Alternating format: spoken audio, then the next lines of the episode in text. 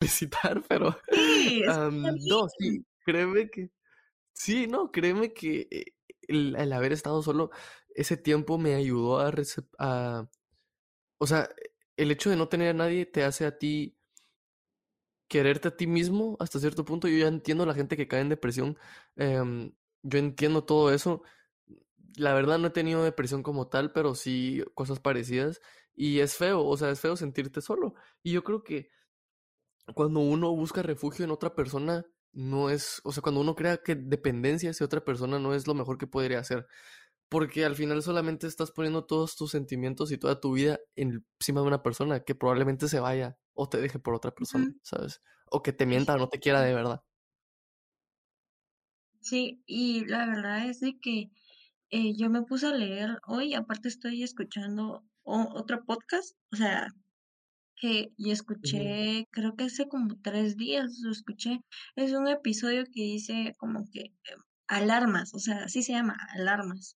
Entonces es como que uno se refugia tanto en alguien y al final de cuentas tú no sabes si esa persona va a estar mañana y o te va a traicionar o cosas así. Entonces yo creo que uno de primero tiene que amarse, uno mismo tiene que resolver sus problemas que tiene, o sea, esas luchas internas para estar en paz con alguien más. Sí, y eso es algo que, y eso es algo que hoy en día, o sea, yo también, o sea, yo lo voy a decir mucha, o sea, yo muchas cosas de las que digo aquí eh, he llegado a no aplicarlas, o sea, he llegado a no hacerlas y hasta el día de hoy no las hago, pero las pienso y quisiera ser así, pero, o sea, uno cambia, uno va cambiando y, yo te voy a decir, o sea, yo, yo quisiera tener a alguien aquí conmigo, ¿sabes? Pero no, no lo necesito, o sea, no, ahorita mismo no lo siento necesario.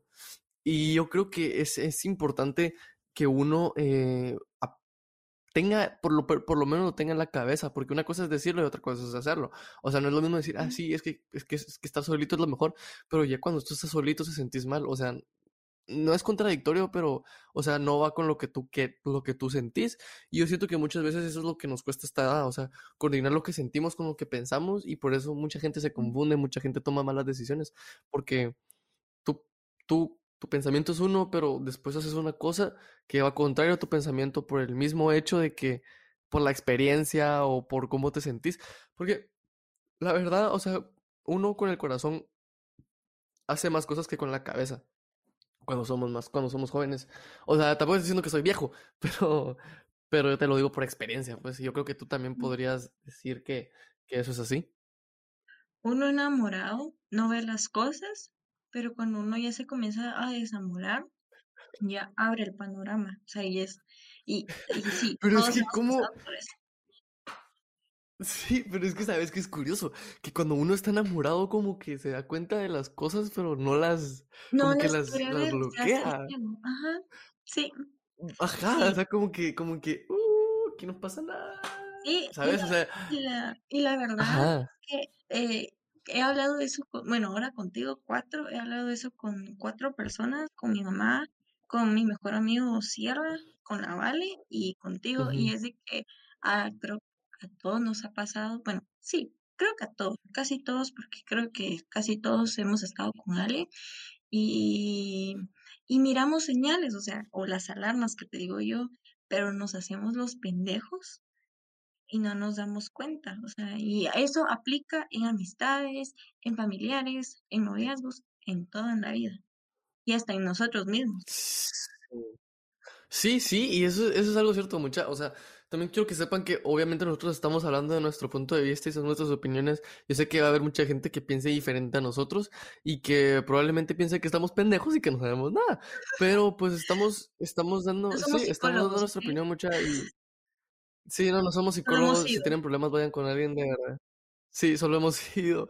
Que eso es algo importante. O sea, tú, tú, yo cuando fui al psicólogo, yo, yo, yo te lo juro, o sea, yo estuve, me acuerdo que una vez mi mamá me intentó llevar a un psicólogo y yo fui y no me gustó y ya no volví a ir y a partir de que no volví a ir, ya como que todo se vino para abajo y después, como unos tres años después, volví a ir. Dije yo, bueno, voy a intentar ir, o sea, voy a intentar darle una oportunidad, voy a ponerle mi esfuerzo para hacerlo.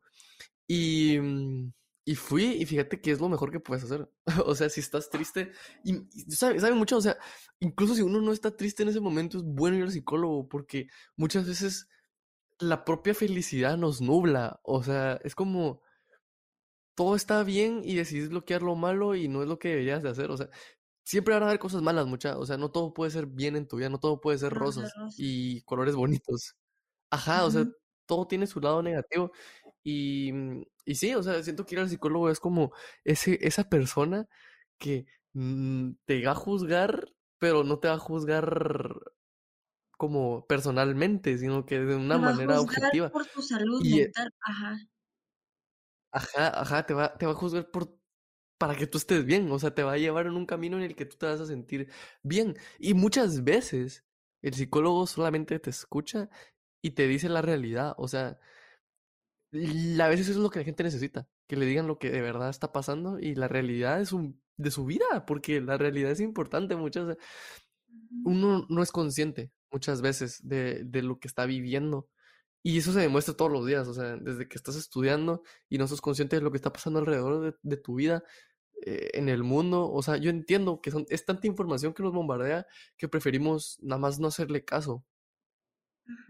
No, Y así es. y, y así como, bueno, em, a mí mi mamá no me hizo ir al psicólogo, pero alguien me lo aconsejó y este alguien es con el que estoy hablando ahorita, que es Andrés.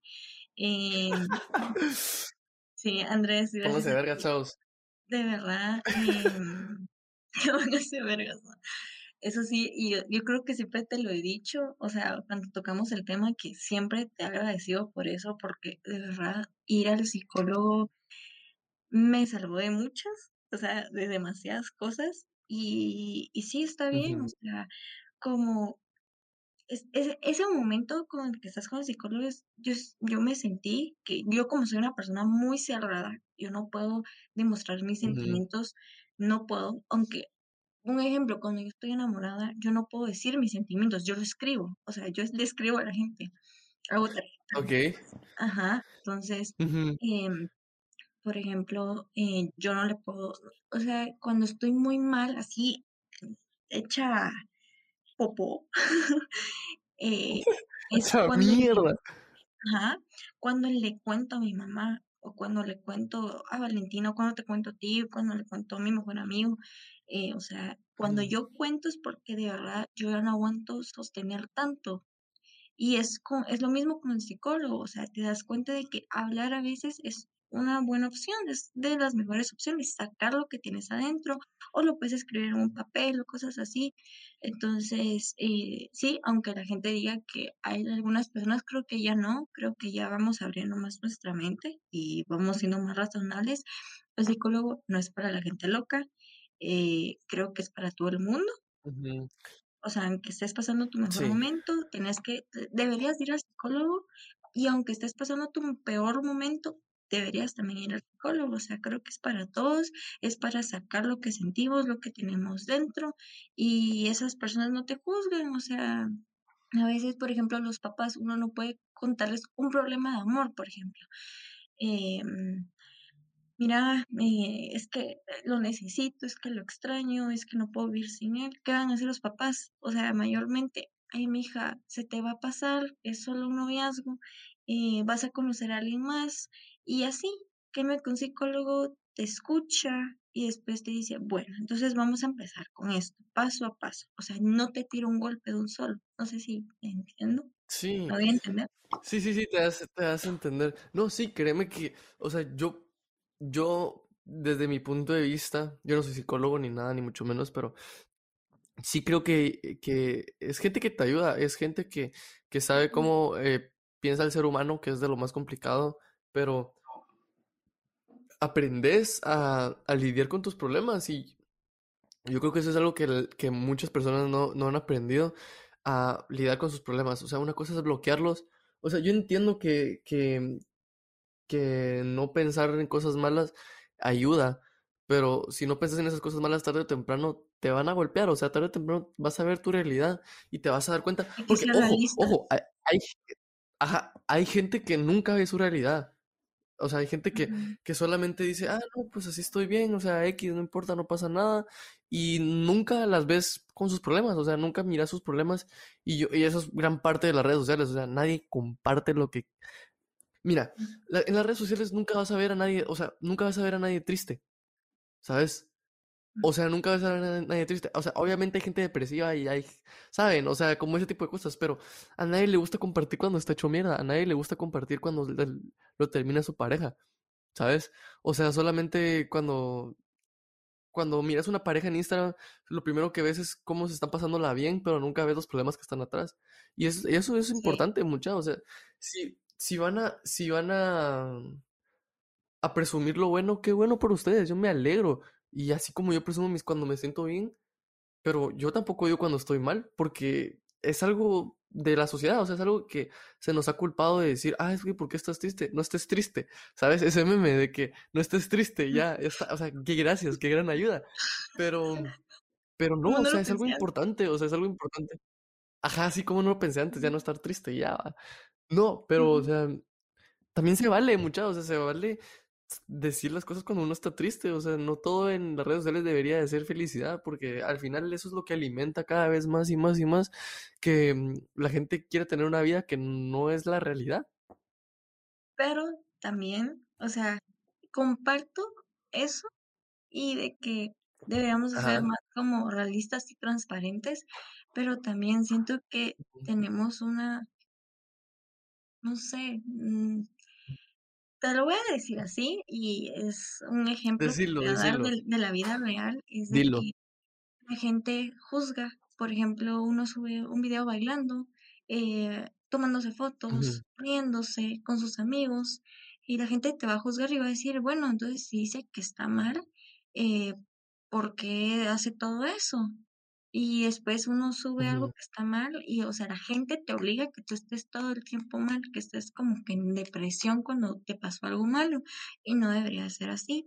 O sea, tú, por ejemplo, mi regla es, y yo se lo digo a mi hermana, una lloradita de tres minutos y como si nada. Y me tengo que levantar porque se me cae la corona. No, sí. Se, se Yo no aplicaría ese. Se va a escuchar un poco mamón. Y sí, es de mamadores decir esas cosas. Pero no, pero en serio, o sea, yo, yo te, yo te entiendo, o sea, hay que, la gente te obliga a que cuando estés feliz, o sea, como que yo siento que la gente piensa que cuando uno está feliz, está feliz como siempre.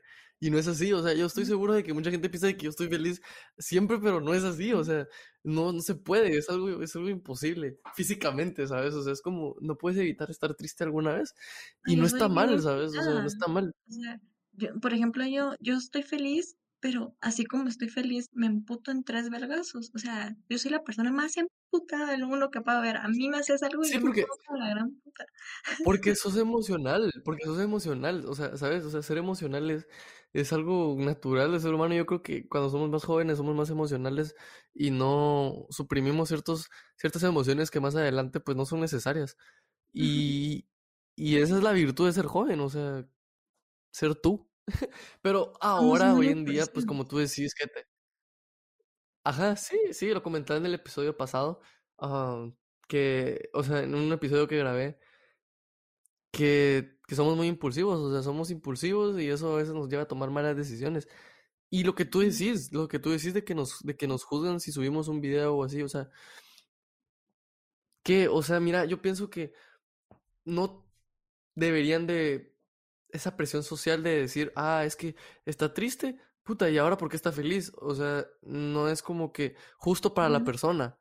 Y, pero, eso es otra cosa que la gente, eso es otra cosa que la gente manipula. O sea, la gente en una red social dice, ah, es que estoy triste. Y en otra red social dice, ay, estoy feliz. ¿Por qué?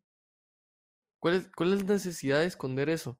Yo entiendo que no quieres que la gente te vea mal, pero si, si, si a ti te gusta, compártelo. O sea, si tú sentís que compartiéndolo te vas a liberar más, hazlo. No, no es necesario que, no es necesario que tenga que ser una